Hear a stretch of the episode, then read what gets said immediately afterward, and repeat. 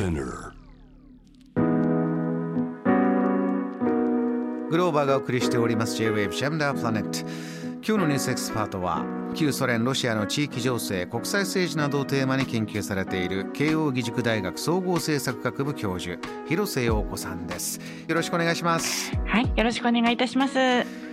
トピックはこちらです。東部の激戦で暗躍するロシアの民間軍事会社ワグネルとは？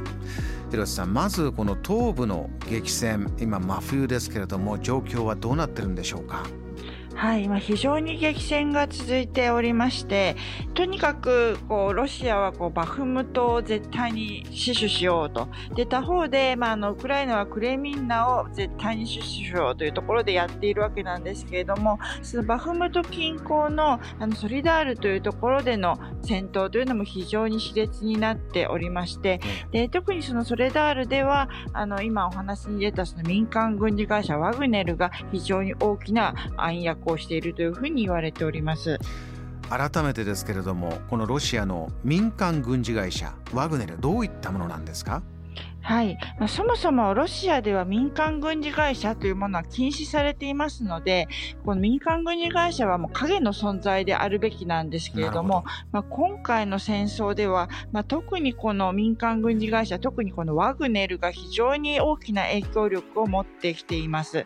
でこのワグネルというのはプーチンの料理人とも言われているエグゲニ・プリゴジンという人がまあ創始した会社なんですけれども、まあ、このウクライナのみならず、まあ、アフリカですとかシリア本当にこういろんなところで暗躍をしていて、まあ、本当にこうロシアの裏組織としてロシアの軍事そして外交を支えてきたような民間軍事会社になります。広瀬さん今回なぜ大きな影響を与えるようになってきているんでしょうか？はい。まず第一にロシア軍が、まあ、非常にダメだったというところなんですよね。で、今回の戦争では、そもそもロシア軍も戦争するように最初からこう締め切られていないと言いますか、プーチン大統領がそもそもキーウを3日間で落とせるというふうに思っておりましたので、そのロシア国境付近にこう集結させられた軍も、なんか軍事演習だとか言われていた人もいるようですし、またウクライナに行くけれども、歓迎されるから何もすることはないというふうに言われていたようなんですね。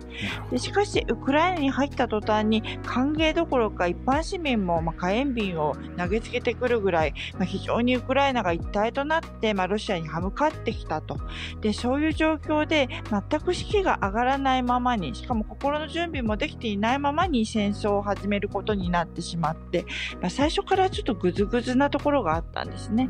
で、そういうこう、ロシア正規軍のダメな部分を横でなんとか支えてきたのが、この民間軍事会社ワグネルであったり、またチェチェンの、まあ、主張が持っている地平とも言われている子は、カディロフツイ、まあ、そういう別体がなんとかこう戦闘を持たせてきたというような側面があります。でそのためにこうワグネルの立場というのはええこの戦争の中で非常に大きなものとなっていってしまってるんですね。広瀬さんこれは、えー禁止されている民間軍事会社だということですがもうロシア国内のニュースメディアでも今戦争の状況がこうだよという報道はずっと続いてますけれどもこの存在というのはオープンになってるんですか、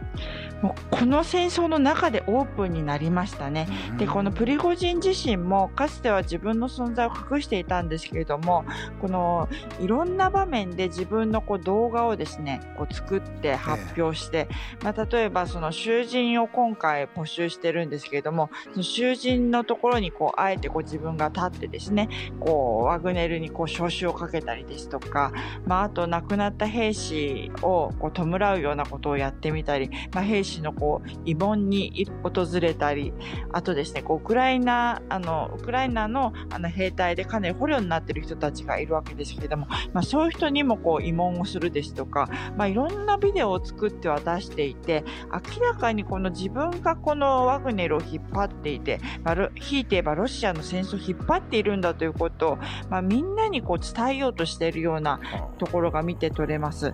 あとちょっとびっくりだったのはですね、この今回のの、えっと、戦争の中でこうプーチン大統領に対してもなんか苦言を呈すというようなこともやっていまして、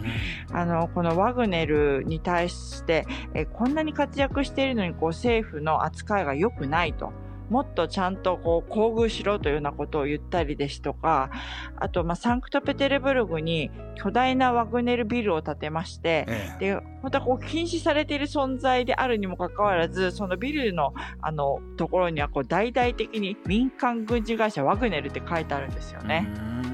もう本当にもう明らかに自分の存在をアピールしている感じです。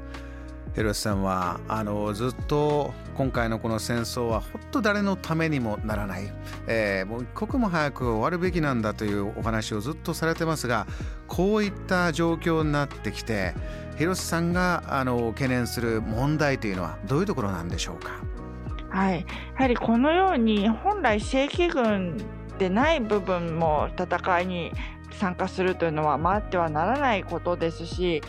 こうそういう、なんて言うんでしょうね、まあ、正規軍の戦いももちろん良くないわけですけれども、戦争をこう継続させる要素がいろんなところから働いてくるというのは、この戦争をより複雑化しますし、長期化しますので、こう何としてもこうやめてほしいというような、まあ、気持ちでおります。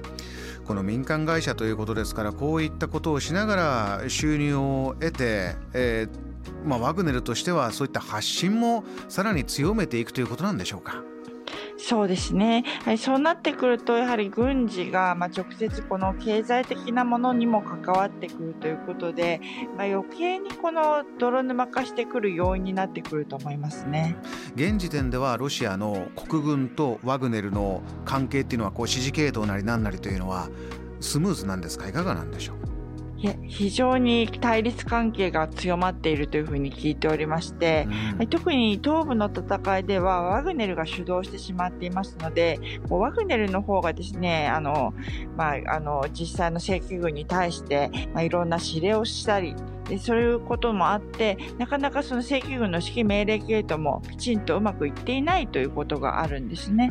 でそういうことがおそらく、まあ、このあの最近のニュースでまた大きなあの扱いになっていましたその総司令官の交代というところにもつながっていると思います。